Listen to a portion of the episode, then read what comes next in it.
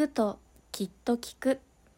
そんなアロマにまつわるエトセトラをささやいている番組です。はじめまして。アロマイコです。関西を中心にアロマを伝える活動をしております。よろしくお願いします。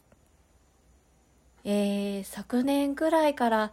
何かこれまでと違った新しい形でアロマを伝える活動をしたいなぁと漠然と考えていた時に、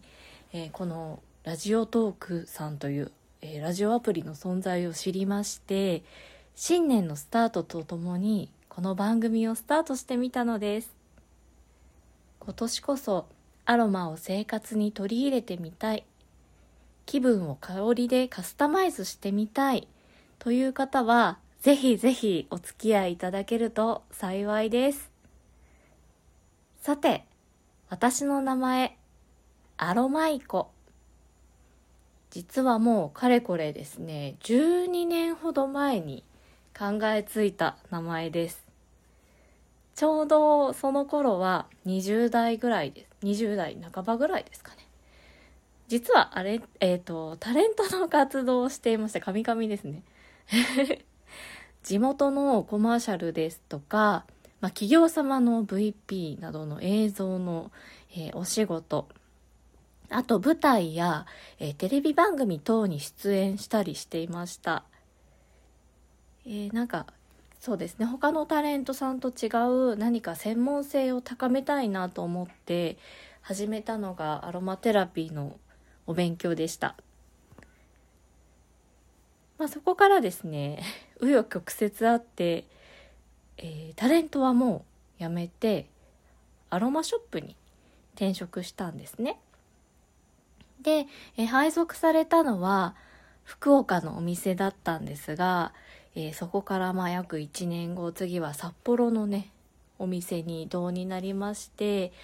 えー、中心地の、えー、そうですね関西の方で、えー、アロマや、え自然療法オーガニックアイテムの販売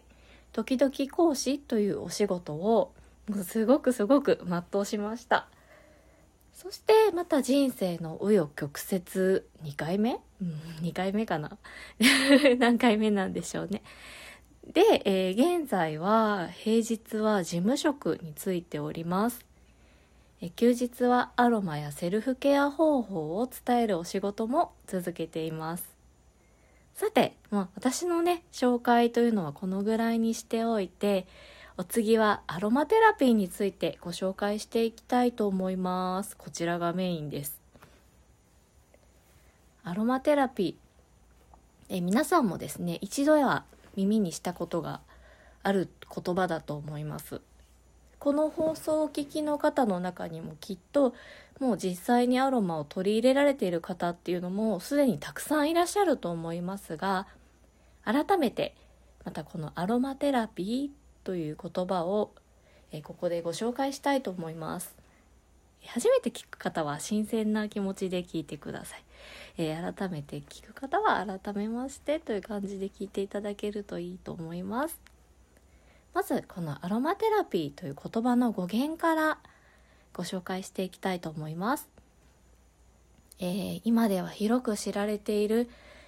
アロマテラピーという言葉。アロマはですね日本語に直すと方向、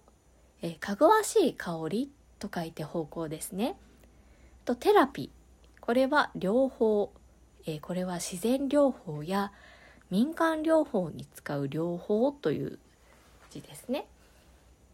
を組み合わせて作ったのがアロマテラピーという造語です。アロマテラピーはですね、えー、植物の成分香り成分をぎゅっと凝縮した精油エッセンシャルオイルとも呼びますね。を用いるのが、えー、特徴です。精油にはざっくり分けてお花の香りのフローラル系やえ柑橘系のシトラス系あとはハーブの香りや木の香りなどがあります。えこの分類についてはまたあのいつか別の機会で皆さんにお話しできるといいなというふうに思っています。またその時もぜひお付き合いください。さあ今日はその、えー、ざっくり分けていろんな、えー、香りの種類があるよというふうにお伝えしましたがその中でも、えー、アロマイコ私アロマイコがおすすめする新年にぴったりの香りをご紹介します。その香りはレモンです。レモンのエッセンシャルオイルをお持ちでない方も、えー、この香りについては、えー、想像しやすいんじゃないかなというふうに思います。レモンの香りはですねそう。あの黄色くって両端がキュッとした形の柑橘ですね。あの果物をナイフでスパッとカットした時にこうシュワッとこう溢れるこう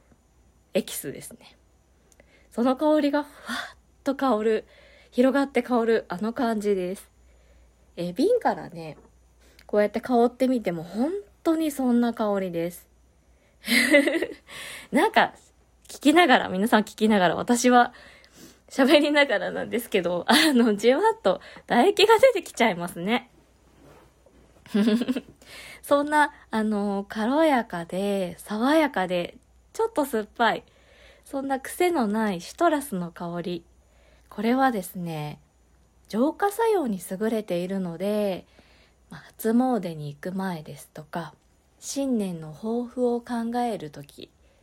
あとは、ま、書き初めをしたり、まあ、これから皆さん仕事や学校もスタートすると思います。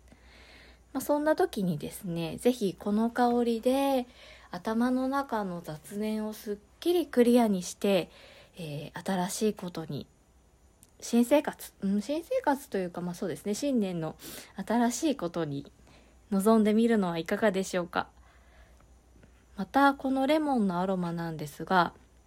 えー、抗菌作用や匂いを消してくれる作用が高いので、えー、お正月年末年始はどうしてもやっぱり皆さんリビングに集まって過ごされますよね。そうなってくると、まあ、ちょっと今だったらウイルスが気になったりとかあとまあねみんなでご飯食べたりとか何でもそこで一緒にやっちゃうから匂いがこもりがちになってしまいますね。まあ、そういったあのみんなが人が集まる場所にすごくおすすめの香りであります。あとは靴の匂いが気になったりあとそうですね家族以外の方も、えー、入ってこられたりする、まあ、出迎えることのある玄関にもおすすめの香りですあとそうですね。あのー、結構年末年始ってゴミ出しとかが、えー、できなかったりするのでちょっとゴミなんかも溜まってて、えー、ちょっと匂いが気になりやすい。キッチンのね生活臭の消臭にもいいと思います。柑橘は、えー、普段私たちが口にするもの食べるものです。そういった植物の香りは消化器系の働きのお手伝いにもすごくねいいというふうにされてますそうですねついついあの年末年始ってみんなで集まって美味しいものをたくさんいただいたりあとまあテレビを見ながらね何かちょっとつまんじゃったりと結構ねあの暴飲暴食になりがちなこの時期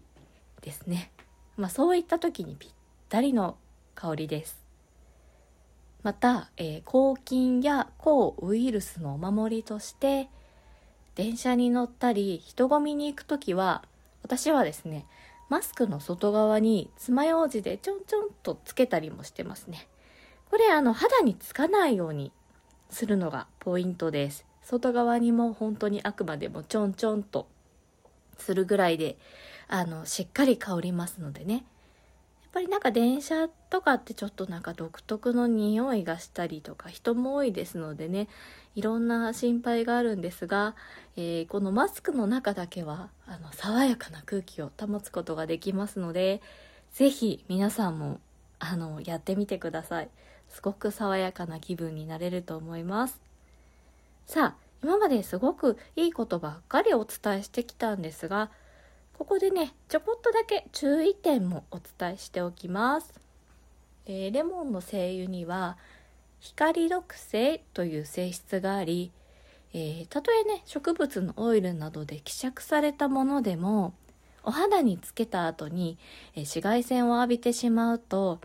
赤みやシミかゆみなどの肌トラブルを引き起こしてしまう可能性がありますのでくれぐれもこの光毒性にはご注意くださいね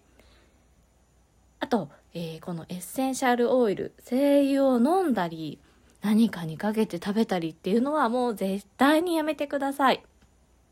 アロマテラピーは医療ではないです。